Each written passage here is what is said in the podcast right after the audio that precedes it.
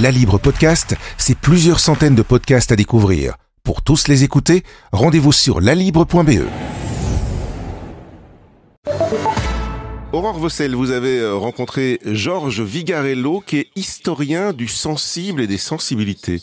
Voilà un intitulé un peu euh, mystérieux. C'est quoi son travail? En fait, Georges Vigarello fait partie de cette veine d'historiens contemporains qui ont cherché à sortir l'histoire du récit bataille, de l'histoire bataille ou de l'histoire économique et sociale pour s'intéresser à ce qui se passe eh bien, chez les individus à travers, euh, à travers l'histoire. Donc là, en l'occurrence, depuis le Moyen Âge jusqu'à nos jours, Georges Vigarello se penche sur quelque chose que nous connaissons connaissons tous et que les humains ont connu de tout temps, c'est-à-dire la question de la fatigue. Bah, ça fait partie de nos vies, euh, bien évidemment. Euh, euh, est-ce qu'on définit la, la, la, fatigue? On peut définir la fatigue. La fatigue, c'est ce qu'on appelle une limite de l'humain. Une limite de l'humain, il y en a trois en fait, euh, limite à l'humain. La mort, la maladie et la troisième, beaucoup moins étudiée, c'est la fatigue. Alors, dans le, à l'époque médiévale, la fatigue n'est pas perçue tout à fait comme nous la percevons à notre époque.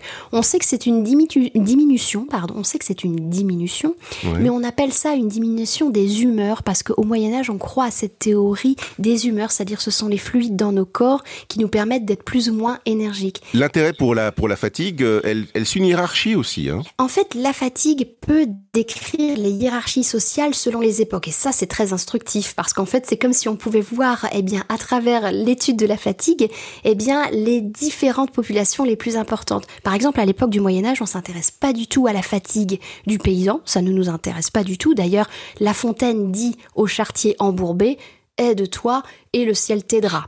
Par contre, ce qui est, intéressant, ça a traversé les âges, que ça quand même. Ça a, hein. ça a, complètement traversé les âges. C'est une phrase, c'est la phrase préférée de ma mamie. Ce qui est intéressant, c'est qu'à partir du, à partir de, de par exemple, eh bien, euh, de l'époque où le capitalisme se développe, à l'époque où la bourgeoisie commence à prendre eh bien plus d'importance, eh bien, c'est la fatigue des bourgeois et des administrateurs qui va plus intéresser les historiens et dont on va plus parler dans les sources historiques. Et puis enfin, au 19e siècle, à la grande époque du développement des industries et euh, notamment euh, du travail découpé, eh bien c'est la question du rendement qui va être interrogée à travers la fatigue de l'ouvrier de l'usine. Voilà, l'ouvrier et le paysan, c'est une fatigue essentiellement physique. Euh, pour les autres professions, c'est un petit peu euh, différent et, et, et ces, ces, proportions ont changé au, au, fil des âges. Il y a aussi euh, une punition euh, sociale. La fatigue, c'est aussi une punition sociale euh, parce que quand vous avez fait quelque chose de mal, on vous demande de réparer, par exemple. Tout à fait. Ça, c'est quelque chose que l'on observe aussi à l'analyse des sources avec cet historien, c'est que, eh bien, à travers les âges, la fatigue est quelque chose qui en fait fait souffrir l'homme et qui va être utilisé comme moyen punitif contre les mauvais éléments de la société. On pense notamment aux galères au XVIe siècle. Hein. on envoie les gens aux galères pour qu'ils triment. C'est quelque chose qu'on observera également dans les travaux forcés, durant par exemple la Deuxième Guerre mondiale, ou euh, dans le concept même des camps de concentration où on fait trimer les gens jusqu'à ce qu'ils en meurent. Oui, c'était effectivement euh, souvent euh, ce que ce qui était visé, le but qui était euh, visé là-bas.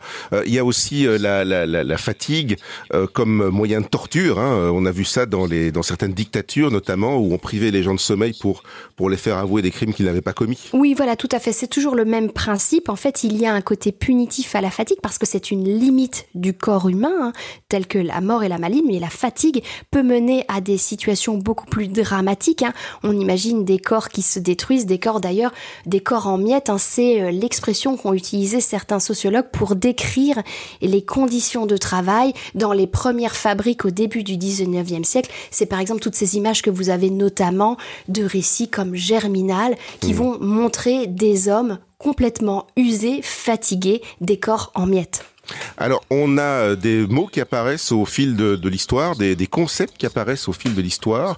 La fatigue change évidemment avec la manière dont on vit. Tout à fait. Si euh, la fatigue est, comment dire, euh, nous permet d'observer les hiérarchies sociales, elle nous permet également d'observer la manière dont la société évolue et notamment nous évoluons vers une société de service et dans cette société de service dans laquelle nous nous trouvons maintenant très clairement, la fatigue est moins physique, la fatigue est plus mentale. J'imagine que ça ne vous surprendra pas Philippe. Bah les, mal, les, les, fatigues sont de l'ordre du psychologique au 21e siècle. Ouais, que ce soit de la, de la, fatigue ou bien, ce qui est aussi une forme quelque part de fatigue psychologique, euh, les, les dépressions par exemple. Les dépressions, la mélancolie, le spleen, ce sont des terminologies qui arrive très tardivement dans les sources étudiées par Georges Vigarello, ça ne veut pas dire que ces maladies mentales, ces fatigues mentales n'existaient pas dans les temps anciens, mais par contre que les hommes qui racontaient en parlaient moins parce qu'en fait on était moins sensible à ces questions de la, de la, psychologie. On est dans une société qui psychologise beaucoup euh, les gestes et les vies des humains et tout à coup on entend beaucoup plus ces histoires de fatigue mentale. On a enlevé aussi une espèce de de chape de honte qui pouvait exister sur euh, les maladies mentales. Aujourd'hui, on ose en parler de manière beaucoup plus ouverte aussi. On va en parler de manière beaucoup plus ouverte parce que, euh, eh bien, on peut les mesurer, on peut les observer. tout le monde voit ce que c'est qu'une fatigue mentale. En fait, tout le monde, par exemple, voit ce que c'est que le stress. le stress, euh, Philippe, c'est d'abord une notion qui a été inventée par un, un Hongrois qui s'appelle Célie dans les années 30. C'est une notion d'abord qui concerne les matériaux. Il dit qu'un geste répété sur un matériau finit par le faire céder. Eh bien, il récupère ce concept pour, eh bien, le en faire un éclairage qui concernerait les humains. Les humains, suite à des gestes répétés ou à des conditions difficiles répétées, peuvent finir par céder. C'est la question du stress qui sera là pour aborder et pour éclairer les phénomènes de fatigue à partir de l'après-seconde guerre mondiale où on commence à évoquer le stress pour parler eh bien de la difficulté des individus euh, notamment à vivre un quotidien très lourd, métro, boulot, dodo. On pourrait ajouter stress qui finalement éclaire euh, ces quotidiens extrêmement tendu par le travail. Oui, on parle plus de la fatigue, on en parle plus facilement aujourd'hui. Est-ce que c'est parce qu'on est euh, moins tolérant à la fatigue qu'il y a quelques siècles? Euh, on est peut-être moins tolérant à la fatigue, euh, en tout cas dans la perception parce que nous la percevons mieux, nous percevons mieux nos limites et surtout nous, nous parlons plus de nos limites individuelles. On en parle plus dans les médias, on en parle plus à titre privé et donc comme on connaît mieux nos limites, on a l'impression qu'elles arrivent plus rapidement. Mais en fait, les fatigues des corps sont très fortes. Elles sont les fatigues des corps, Philippe, ne sont pas moins fortes dans notre époque qu'elles ne l'étaient auparavant. Elles ont juste changé de forme. Euh, l'érosion euh, des corps des paysans n'est pas plus ou moins importante que l'érosion d'un corps assis devant un ordinateur pendant 8 à 9 heures.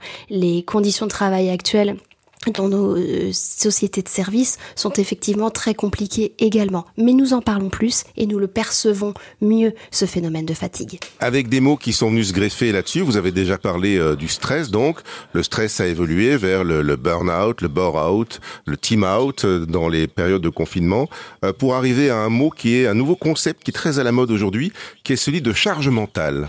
Oui, la charge mentale, selon Georges Vigarello, c'est peut-être la forme et eh bien la plus contemporaine de la fatigue la charge mentale qui est d'abord en fait une image. Euh, selon lui, la charge mentale, ça correspond à notre, au rapport que nous avons avec les écrans. Les diverses charges multiples, démultipliées à tout moment, euh, dans tous les temps de notre journée, sans plus pouvoir faire de seuil entre l'espace privé et l'espace du travail. Eh bien, cette charge mentale est une notion qui a été récupérée notamment par des penseuses féministes, puisqu'elles pouvaient poser ce concept de charge mentale sur les vies des femmes de notre époque qui sont à la fois au travail et dans leur sphère domestique en même temps, devant penser à leur job, euh, mais également à la cantine, à la cuisine, au ménage et à l'organisation des vacances. Voilà, je pense que le concept est relativement euh, clair. Euh, bon, on peut dire aussi que la fatigue, malgré tout, ça reste quelque chose qui n'est pas bien vu, hein, quel que soit le type de société dans lequel on se trouve d'ailleurs. Oui, c'est quelque chose qui n'est pas bien vu. D'ailleurs, dans les totalitarismes, euh, je pense notamment au totalitarisme soviétique, ce qui sera mis en avant, c'est l'énergie de l'ouvrier. Hein. On pense au Stakhanov qui ah était oui, ça capable a laissé, ça, a laissé un mot dans l'histoire. Hein. Ça a laissé un mot dans l'histoire que l'on utilise encore maintenant. Il a cependant des désormais, je dirais, un, comment dire, un côté peut-être plus péjoratif, ce mot de staccanoviste, parce que les gens qui travaillent comme des maboules, Philippe, on les prend toujours un peu pour euh, des, curieux euh, personnages et à la fois on le sait dans nos sociétés l'effort est quelque chose qui est aussi valorisé quand il mènera à la réussite sociale. Oui, mais alors on valorise autant l'effort finalement aujourd'hui que l'équilibre vie privée vie professionnelle, ce qui ce qui ne va pas tout à fait ensemble. C'est exactement ce que j'allais ajouter, c'est-à-dire que euh, si jamais l'effort est valorisé dans un contexte de réussite sociale, ce qui est valorisé dans notre époque, dans notre temps, c'est cette capacité à pouvoir équilibrer les différents domaines qui construisent notre vie. Le travail n'est plus la seule donnée qui compte au XXIe siècle et donc forcément la fatigue qui arrive comme une limite arrive surtout aussi comme, un, comme une capacité à dire il faut s'arrêter là, il faut mieux s'écouter pour être mieux, pour être en fait plus heureux. C'est à ça que sert aussi euh, cette, euh, cette étude de, de Georges Vigarello, c'est à pouvoir décoder mieux les signaux et ne pas aller trop loin? Il y a quelque chose de l'ordre euh, du bon sens dans cette analyse de de la fatigue à travers les âges, c'est que selon lui, euh, puisque nous en parlons plus, nous pouvons mieux nous écouter.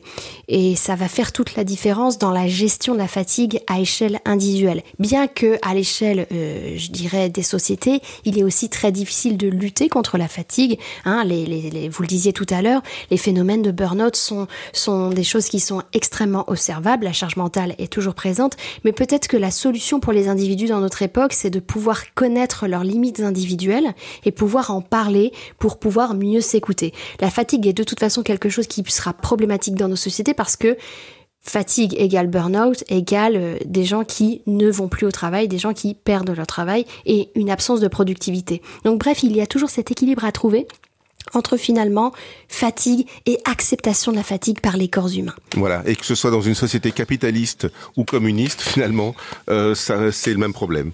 Tout à fait, voilà. On se rend compte que les politiques doivent aborder la fatigue de telle sorte qu'elle puisse être acceptable. Parce que finalement, Philippe, dans nos sociétés où le loisir a pris une part importante, puisque si nous voulons consommer, il faut que nous puissions avoir des choses à consommer. Donc et qu'on ait du temps pour le faire. Et qu'on ait du temps pour le faire. Donc la question de la fatigue est quelque chose qui est très pris en considération par les gouvernements, parce qu'il ne faut pas que les individus soient fatigués. Sinon, ils ne seront pas heureux et peut-être pas grands consommateurs. Et eh ben voilà, on a fait le tour. Georges Vigarello, historien du sensible et des sensibilités. On peut, euh, on peut aller plus loin comment? On peut aller plus loin comment? On peut aller plus loin en lisant le livre qui est rempli d'un tas d'aventures d'individus depuis le Moyen Âge jusqu'à nos jours, puisque Georges Vigarello utilise beaucoup notamment les auteurs de fiction à travers ce livre. Donc on lit aussi beaucoup de littérature française avec lui. Pas mal. Merci Aurore. La Libre Podcast, c'est plusieurs centaines de podcasts à découvrir. Pour tous les écouter, rendez-vous sur lalibre.be.